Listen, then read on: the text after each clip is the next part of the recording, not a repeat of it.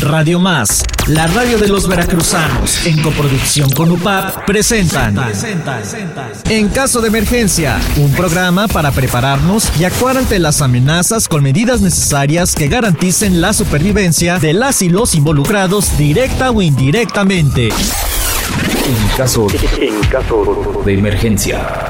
Amigas, amigos, en caso de emergencia, primeros auxilios por radio, bienvenidas, bienvenidos. Este es un programa en coproducción entre la Universidad Popular Autónoma de Veracruz y Radio Más de Radio Televisión de Veracruz. Recuerden que este programa sale los días martes de 8.30 a 9 de la noche a través de las frecuencias de Radio Más en todo el estado de Veracruz, más ocho eh, estados hermanos de la República que reciben también nuestra señal y a través de UPAF. En UPAF la gran sorpresa es que nos pueden ver a través de UPAF Multimedia y la señal de audio. Ustedes pueden eh, escucharla en eh, la página web www.upaf.edu.mx y estamos con Yarili Rivera Marañón. Eh, ya hemos tenido programas anteriores acerca de lo que son las hemorragias, cómo debemos de prevenir, cómo debemos de tratar en caso de emergencia y bueno, pues ella también es instructora en protección civil en la Secretaría de Educación de Veracruz. Yareli, pues muchas gracias por acompañarnos nuevamente. El programa es de ustedes y, qué gusto que estés con nosotros. No, muchas gracias, como siempre, agradeciendo pues que nos abran las puertas de sus instalaciones. Siempre es un gusto venir a, a trabajar con ustedes y pues llevar esta parte de la protección civil, de la prevención, de cómo reaccionar como un primer respondiente, pues a cualquier tipo de emergencia, ¿no? Que tenga que ver con, con los primeros auxilios. Es la encomienda de nuestro señor secretario, el maestro Víctor Vargas Barrientos, pues trabajar en materia de protección civil desde el ámbito educativo y pues para el público en general. Claro que sí, y qué bueno que pues eh, están los departamentos de, protección civil aquí en la Secretaría de Educación de Veracruz y que esto ayuda en casos de emergencia. Eh, se ha ido fortaleciendo este sistema en, protección civil, eh, ahora cada vez en más lugares, en escuelas que ustedes pues instruyen y capacitan a, escuelas, igual aquí en la UPAF pues tenemos la comunidad UPAF, los aprendientes, la familia UPAF, ¿no? Entonces, todos, todas y todas, todas y todos necesitamos pues eh, eh, contar con apoyo en algún caso de emergencia, que esperemos que nunca suceda, pero pues en ocasiones cuando sucede hay que estar preparados. Claro que sí, como bien lo hemos platicado, ¿no? Diferentes mitos y diferentes actualizaciones dentro de los primeros auxilios. A veces nos quedamos con lo que vemos a lo mejor en una película o en un video que salió ahí en redes sociales y ya cuando vamos a dar los cursos escuchamos las diferentes opiniones o diferentes experiencias que tienen, en este caso, algunos padres de familia, incluso los alumnos o los docentes como tal, y dicen, oye, no es así o ya no es así, ¿no? Y creo que ese es el objetivo, ¿no? Que saber que los primeros auxilios lo, son básicos y son vitales, ¿no? Los podemos poner en práctica tanto como en nuestro hogar, en las vacaciones, en nuestro trabajo, o sea, son, son muy importantes saber que, que no a fuerza tenemos que ser un, un profesional de la salud, como lo comentamos en, en el programa pasado, bueno, que fue el principal de quién es el primer respondiente o hasta dónde puede llegar, ¿no? Siempre es importante actualizarse, pero mucho más tener esa, esa ese instinto, ¿no? De querer saber cómo reaccionar. Ah, también hay que conocer cuáles son nuestras fortalezas, cuáles son nuestras debilidades para pues brindar los primeros auxilios como tal, ¿no? Y pues es un te repito, es un gusto estar aquí porque sabemos que mediante este medio podemos llegar no nada más al ámbito educativo, sino también a la mamá, el papá, el hermano, el hijo, ¿no? De que en situación de emergencia cómo es lo que lo que tiene que reaccionar o incluso cuándo tiene que marcar, ¿no? al 911. Sí, así es. Pues eh, aquí estamos nuevamente con cámaras y micrófonos en este programa en caso de emergencia. Y bueno, pues vamos a darle continuidad, ¿no? Al, eh, pues a los ejemplos que, que ya se han mostrado acerca eh, de las hemorragias, ¿no? Cuando nos ocurren hemorragias, híjole, pues eh, sí nos espantamos, ¿no? Si, y más si vemos sangre, uy, pues un poquito más, ¿no? Pero afortunadamente pues eh, nos están apoyando y eh, pues simplemente hay que saber actuar y con estas instrucciones que ustedes nos apoyan para nuestro público televidente radio escucha pues son de gran ayuda. Claro que sí. Bueno, como lo comentamos retomando el tema acerca de las hemorragias, eh, platicamos acerca de diferentes clasificaciones, ¿no?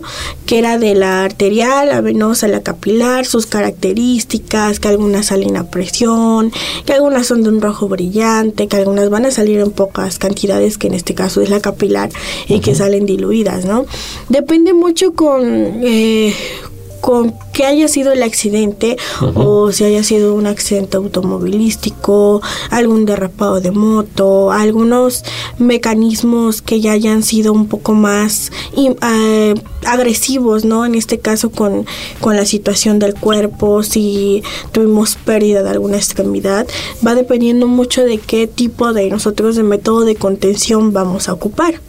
Dentro de los primeros auxilios, hay uno que son seis acciones para salvar una vida y nos marca el torniquete nos marca el torniquete que sí se puede ocupar, lo puede ocupar cualquier persona que no sea un profesional de la salud, pero algo bien importante es que tenemos que ocuparlo correctamente y cuando se tiene que ocupar, porque muchas veces lo que hacen es de que ya le está saliendo mucha sangre, ¿no? A lo mejor es una hemorragia que te gusta que se puede controlar con presión directa como el, método de contención que, que vimos las, la, la vez pasada. Con los vendajes con los vendajes, con el apósito, con levantamiento de la extremidad. Mm, o sea, no necesariamente tienen que utilizar un torniquete. Cuando tú utilizas un torniquete es porque esa hemorragia es masiva. O sea, a simple vista vas a poder observar que la hemorragia con una simple presión directa o con un vendaje compresivo pues no va a ceder, ¿no? Y es algo bien importante porque el torniquete muchas veces se ha ocupado de manera incorrecta. Eh, ah, se pone en el lugar o donde no es o donde no se requiere, ¿no? Y como bien lo comentábamos, hay diferentes mitos acerca del torniquete. Hay que lo tienes que ir aflojando cada cierto tiempo porque si no se le va a perder la extremidad, ¿no? De que ya no se pone el torniquete porque lo mismo, que pierde la extremidad. O que lo tienes que aflojar o no tiene tanto tiempo, tiene 10 minutos para estar un torniquete, ¿no? Eh, tenemos diferentes actualizaciones en control de hemorragias que están abiertas para el público en general, están abiertas para quien solicite saber de primeros auxilios como es Stop the Bleed. Eh, estos cursos los dan diferentes corporaciones, los dan instructores, instructores avalados por esa corporación, donde vas aprendiendo diferentes métodos de contención de hemorragia que son los que hemos platicado el día de hoy. Eh, el, torniquete como tal puede estar más hasta de 120 minutos y desde que tú lo pones ahí lo dejas hasta que lo, el paciente haya sido trasladado a un centro de asistencia que en este caso sería un hospital. ¿Por qué les platico esto, no? Porque muchas veces dicen, ok, ya lo vi en un video, pero lo vemos en un video o lo platicamos ahorita, pero la intención es que tú lo repliques o que tú lo practiques, en, puede ser con tu hijo, con tu hermana o en el centro de trabajo, hacer una práctica de un método de contención de hemorragia, hacer una práctica de cómo ponemos un torniquete, porque a lo mejor tenemos la intuición y mediante la cámara se, se ve muy fácil, pero tenemos que saber que va a ser una hemorragia masiva, donde va a haber mucha sangre, donde lo mejor la persona va a estar desorientada o va a estar alterada, ¿no? Eh, siempre les comento que lo, que lo practiquen, o sea, que lo lleven a cabo para que cuando llegue una situación real, ustedes tengan una capacidad de respuesta pues efectiva a la situación. El torniquete lo dejamos hasta el último porque surgen muchos mitos como ya les comenté, pero esos mitos pues no son ciertos. Ahorita con las nuevas actualizaciones nos dicen que el torniquete está avalado que hasta más de 120 minutos, donde tú lo pones ahí lo dejas hasta que se quite de forma quirúrgica, donde ya tengan diferentes elementos para controlar bien la hemorragia o detenerla en caso que se complique la situación. Eh, otro de los mitos que surge mucho es de que el torniquete se puede poner en todas las partes del cuerpo, pero no, el torniquete únicamente se puede poner en las extremidades, liberando la parte de las articulaciones donde nosotros flexionamos. Y un torniquete siempre tiene que ir por arriba de donde está la herida. Ahora, los torniquetes caseros, los torniquetes que son fabricados al instante, que los improvisamos con una corbata, con un cinturón, eh, con cualquier material que nos ayude a improvisar un torniquete. Ahora la nueva actualización nos dice que de cinco torniquetes caseros, únicamente funciona uno. Solo uno. Sí. Así es. Desgraciadamente los torniquetes que son improvisados no, no funcionan o no tienen la misma que de un torniquete ya certificado, que ya pasó por un proceso. Siempre les comento que dentro de su botiquín, así vayan a la playa o vayan a, estar en la casa, pues hay que tenerlo, ¿no? Porque nos puede salvar la vida un torniquete, nos puede ayudar a contener una, una hemorragia masiva. Eh, ¿Por qué comento mucho esto? Porque a veces me ha tocado ver en los accidentes o me ha tocado atender a personas que improvisan con un torniquete y me sabes que no funciona. Y después ese de no funciona se hace un, un teléfono descompuesto. Y luego tú llegas a las emergencias y tienes que ocupar el torniquete y la persona a lo mejor trae esa mala información y te dice, no, no me lo pongas, no, porque no funciona, eso no nomás te quita la extremidad cuando es mentira, ¿no? Entonces sí es muy importante conocer acerca de este método de contención, que justo aquí lo traigo, que pues no es un método agresivo. Al contrario, esto nos ayuda a salvar la vida de una persona o a detener la parte de la hemorragia. Como te comentaba, el torniquete siempre va a ir por encima de donde está la hemorragia nunca lo vas a poner en una articulación porque si tú lo pones en la parte de las articulaciones lo que va a pasar es que la persona va a flexionar y pues bueno el, torniquete no va a funcionar ahora ¿cómo se pone el torniquete? El torniquete a veces lo vemos muy aparatoso y decimos, ay, está muy difícil, pero la verdad es que es muy fácil. Algo que siempre les, el primer paso es pues quitar esta parte donde hace la presión o donde ya tienes una medida para poderla ajustarla en la parte de la extremidad de, de la persona, ya sea en los brazos o sea en las piernas.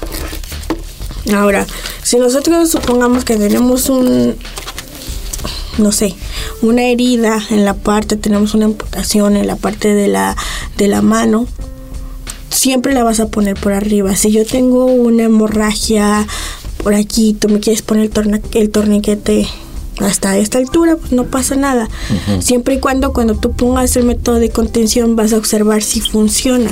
¿Por qué? Porque el torniquete tú lo ajustas a la parte de pues de la anchura de la, del brazo o de la pierna. Ya que lo ajustaste es como si fuera un cinturón, va a ir por alrededor de la extremidad. Este, esta cinta la puedes dejar así, no hay ningún problema, no te va a estorbar. Y vamos a hacer lo siguiente. El torniquete siempre va a girar hacia la persona o siempre tiene que girar hacia ti o a las manecillas del reloj. Correcto. Ok. Cada vez que tú vayas presionando o haciendo este giro, a la hora que tú vas girando la hemorragia vas a observar que va a ir cediendo. Es decir, si la hemorragia estaba a chorro, o estaba a presión, tú vas a poder, es como una llave, tú vas a poder observar cómo se va a ir deteniendo la hemorragia. Ahora, el torniquete sí duele. O sea, sí, sí es una presión o un método de contención que sí duele. A veces se escucha por ahí que si un método de contención de hemorragia no duele, no sirve. Pero en muchos de los casos hay pacientes que no lo van a sentir o hay pacientes que van a perder la sensibilidad, pero siempre y cuando la, tú, tú veas que tu método de contención de hemorragia está funcionando, es porque la hemorragia va a ceder, va a disminuir y se va a poder controlar. Porque a veces decimos, es que ya le dolió, pero le sigue saliendo sangre. Es que si ya le dolió, poco a poco va a ir cediendo. No, tu hemorragia tiene que ceder en ese momento en el que tú estás llevando a cabo el procedimiento del, del método de contención, sea un menaje compresivo, sea desde un torniquete, sea desde un hacer no presión directa. Tú tienes que observar que tu método de contención en realidad sí esté funcionando. Ahora, ya que pusimos la parte del torniquete, vamos a poder hacer un para manera de que hasta el giramiento o el giro que tú diste, sean 3, 4 o 5 giros, vas a poder detenerlo. Depende mucho del modelo del torniquete donde haya sido fabricado. Hay torniquetes que traen como una como una tipo pulserita y ahí se puede detener la parte de donde gira. Hay otros que no, que te das cuenta que solamente traen como un cuadrito y ahí se atora. Ahora, vamos a hacer lo siguiente. Cuando tú pones, en este caso hay torniquetes que dicen tiempo. En ese tú puedes rayarlo con un lapicero, con un plumón a la hora que tú pusiste el torniquete para que cuando llegue el cuerpo de emergencia o llegue el paramédico, el doctor, el técnico en urgencias médicas, le digas, no, pues lo puse a tales horas y desde ahí se lleve un, pues un conteo desde a qué hora se puso el método de contención. Ahora, en este tipo de casos es muy importante llevar el conteo. Les decía que yo hasta 120 minutos se puede pues tener un torniquete. ahorita la nueva actualización dice que se quita de forma quirúrgica porque por lo regular ese tipo de hemorragias va a necesitar ya sea de alguna operación, de alguna reconstrucción, eh, depende del diagnóstico que el cual tenga el paciente. Algo que les puedo decir acerca del, del torniquete es que no le tengamos miedo y que empecemos con esta cultura de la prevención de utilizar o de comprar torniquetes ya fabricados. Los torniquetes ya fabricados no nos van a costar 500, 600 pesos, dependiendo del modelo. Pero si tú me compras uno de 150 o compras uno de 50 pesos, que, que obviamente sea efectivo, que veas que es un material rígido, que cumple con las partes de la normativa y demás, pues te va a servir en caso, en caso de una emergencia. Bien, sí, pues vamos a hacer la, la invitación a nuestro público televidente, radio escucha, que pues valdría la pena comprar un torniquete, ¿no? Se invierten unos eh, cuantos eh, pesos y pues que sea de buena calidad y más vale tenerlo eh, pues ahí en el botiquín y bueno, si, si no se ocupa, que mejor, ¿no? Pero si hubiera una emergencia, pues también tenerlo y decir, sabes que afortunadamente compré en tal fecha dicho torniquete, mira aquí lo tengo guardado, eh, pues ahora sí eh, desempacarlo y utilizarlo cuando ocurre una, una emergencia para pues detener la, la, hemorragia y pues punto muy importante que nos que nos explicas es que eh, también bueno a la hora de estarlo aplicando que la hemorragia esté cediendo eh, y, ya vemos que de, esta forma sí funciona, se le anota la hora eh, ahí, ahí en su eh, lugar o se pone una cinta y en lo que se lleva al centro de salud, al hospital para que atiendan y bueno, pues ya tengan procedimientos para detener la hemorragia, sanar la herida, curarla, ¿no? Todo, todo esto. Sí, ya llevar más ah, enfocado su procedimiento, tanto como quirúrgico y ya un tratamiento, ¿no? Eh, los torniquetes siempre son fundamentales en su botiquín. O sea, siempre eh, hay que quitar ese mito de que se puede ocupar todo el cuerpo, ya lo comentamos que no. y no se puede poner en la cabeza, no se puede poner en el cuello. O sea, ahí ya, ya descartado donde se tenga que poner el torniquete. Eh, el método de contención de hemorragias es fundamental porque las nuevas actualizaciones nos dicen en Stop the Bleed que pues la mayoría de las personas muere por una hemorragia mal controlada o porque a veces no, no sabemos controlarla o no sabemos qué hacer, no sabemos que existen estos métodos de contención y que cualquier persona los puede ocupar. Pero siempre es importante la actualización y la buena información, la información que sea cierta y más que nada que esté fundamentada, no porque a una persona tuvo una mala experiencia por ciertos agentes, quiere decir que a todo mundo nos va a pasar. Y los invito, ¿no? Que tengan esa comunicación cuando ocurra la, la emergencia que tengan la comunicación con el, la orientación médica en línea, que tengan la, la, comunicación cuando llegue el técnico en urgencias médicas, díganle la verdad, qué fue lo que pasó o qué fue que lo, lo, que ocasionó, si la persona es alérgica, si la persona es hipertensa, o sea, tenemos que decir cualquier detallito, así no te haya respondido bien las preguntas, en qué día estamos, cómo se llama, son puntos claves para nosotros cuando atendemos a esa persona y más que nada para sacar adelante la vida de la persona que ha sido afectada. Entonces, eh, la comunicación con el, el técnico en urgencias médicas, quien va a bordo de la ambulancia, con el familiar o la persona que ha sido accidentada, pues es básico, o sea, es muy, esa es una información de oro porque nos va a servir demasiado a los técnicos en urgencias médicas, pero también pues al paciente. No hay que pelear y no hay que exigir y decir, es que tú ya llévatelo, es que tú ya tienes que hacer eso. No, siempre se necesita una valoración primaria para saber qué es lo que probablemente pueda tener esa persona.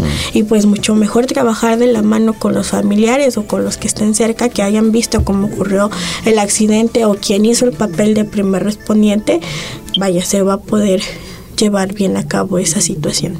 Claro, sí, y de igual forma dentro de instituciones educativas, eh, pues cuando están con los compañeros o eh, los maestros o asesores solidarios, eh, pues cuando ocurre esto, sí, en lo que llega el técnico en urgencias médicas, sí, sí informarle, tener esa confianza, ¿no? Tener esa confianza. Ya sé que estamos igual jugando fútbol y pasa un accidente o escalando, haciendo algún ejercicio y de repente eh, pues eh, de la nada nos, nos lastimamos y, ocurre algo, eh, porque pues igual cuando estamos en campo pues hay, hay tierra, hay pues las condiciones de los terrenos, ¿no? Eso, también puede afectar a los automóviles, ¿no? Este, igual algo que nos golpee, si ocurriese un accidente fuertemente, pues es cuando pasan estas emergencias. Entonces sí, tener la confianza con los técnicos en urgencias médicas para pues dar la información que sea necesaria, tal tal como nos lo platicas. Así es. Y bueno, ahorita ya vamos a entrar a, a un tema que también tenemos preparado para el día de hoy. Muy bien. Que se va a dar, bueno, esperemos que no, pero es muy común que pasen estas fechas, ¿no? Ahorita con la pirotecnia, con los fuegos artificiales o los cuetitos que se les dan a los niños pequeños, aunque saquen nada más chispitas o que nada más este saquen humo, ¿no? Tenemos un riesgo muy muy latente ahí que son las quemaduras. Entonces, el día de hoy les preparamos un poquito acerca de ese tema, más que nada para tener esa prevención o cómo reaccionar ante una quemadura. Porque se da mucho. que cuando ocurre una quemadura, que te decían? Ponte pasta de dientes, o ponte este clara de huevo, o ponte sábila, o ponte hielo, ¿no?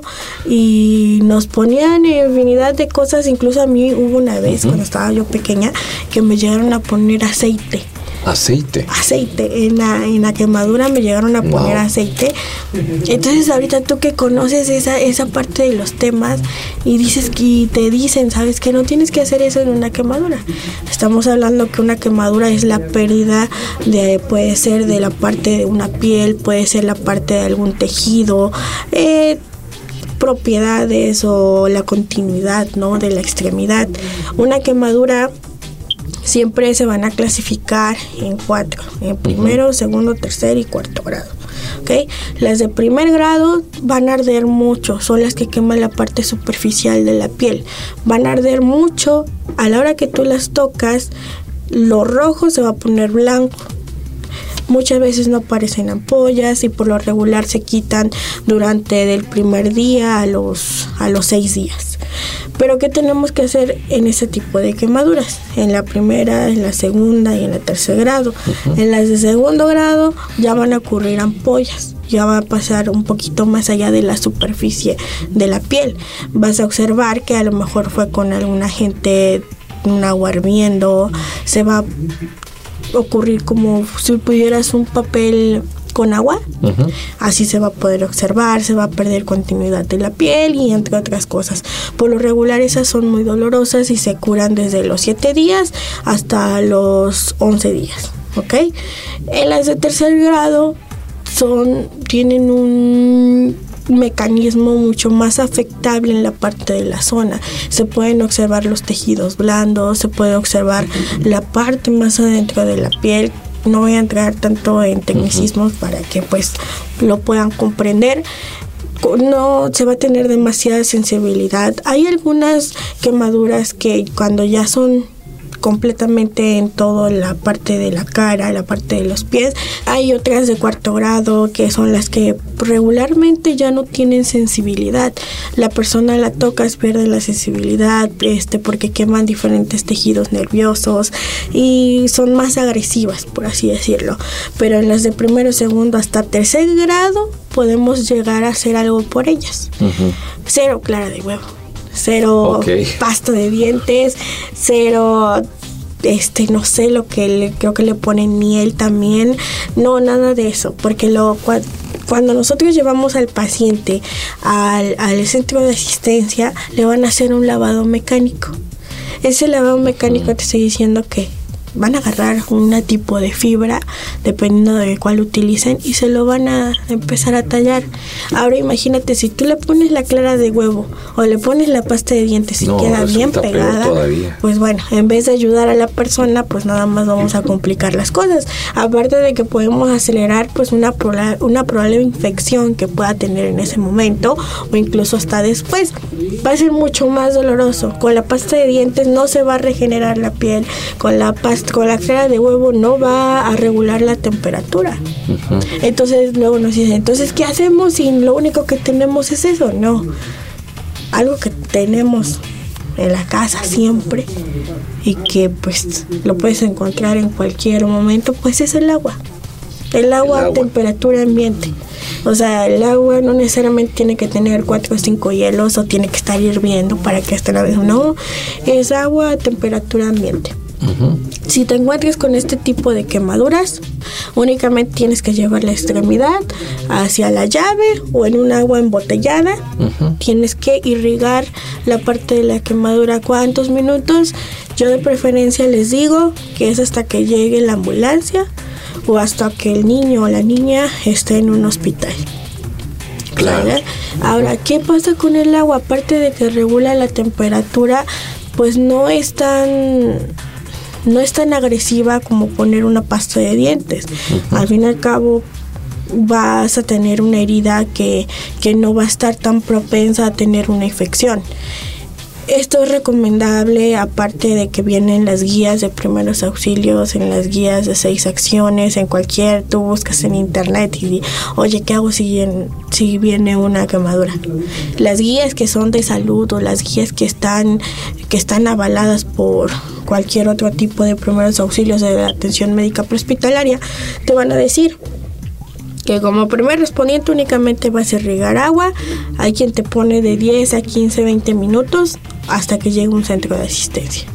Eso es lo único que tenemos que hacer con las quemaduras. Pues hay que eh, pues tener cuidado también con la piel. Agradecemos mucho Yareli Rivera Marañón, técnica en, urgencias médicas y también instructora de protección civil de la Secretaría de Educación de Veracruz. Muchas gracias, el programa es de ustedes como siempre y pues nos eh, vemos y nos escuchamos en otra emisión más de En Caso de Emergencia. Nuevamente gracias, saludos a todo el equipo. Eh, gracias. Y agradecemos también. No, es un gusto, como siempre les digo, venir aquí, utilizar este medio de comunicación que aparte pues es mucho más efectivo. Ahorita ya tenemos más acceso a las redes sociales y pues reciban un cordial saludo del secretario, del maestro Víctor Vargas, de nuestro coordinador, el ingeniero David Evangelista, para seguir con esta encomienda, ¿no? De que esta información que es vital, pues llegue desde un hogar hasta un centro de trabajo en el ámbito educativo, que nosotros pues es a lo que nos dedicamos, damos diferentes capacitaciones en materia de protección civil con el objetivo, ¿no? de crear una cultura de la prevención y de la autoprotección. Y pues es un gusto estar con ustedes. Espero que no sea la última vez que nos vemos. Cualquier cosa que surjan dudas, pues acérquense con la familia PAP y también pueden acercarse pues a la Secretaría de Educación en el Departamento de Protección Civil. Claro que sí, Yareli Rivera Marañón, muchas gracias de nuevo. Y pues invitamos a que vean y escuchen el próximo programa de caso de emergencia. Recuerden los horarios de Radio Más y también de la Universidad Popular Autónoma de Veracruz. Muchas gracias, pásenla muy bien y hasta la próxima semana. Este programa se realiza en coproducción de Radio Más con. En caso de emergencia, te esperamos en nuestra siguiente emisión.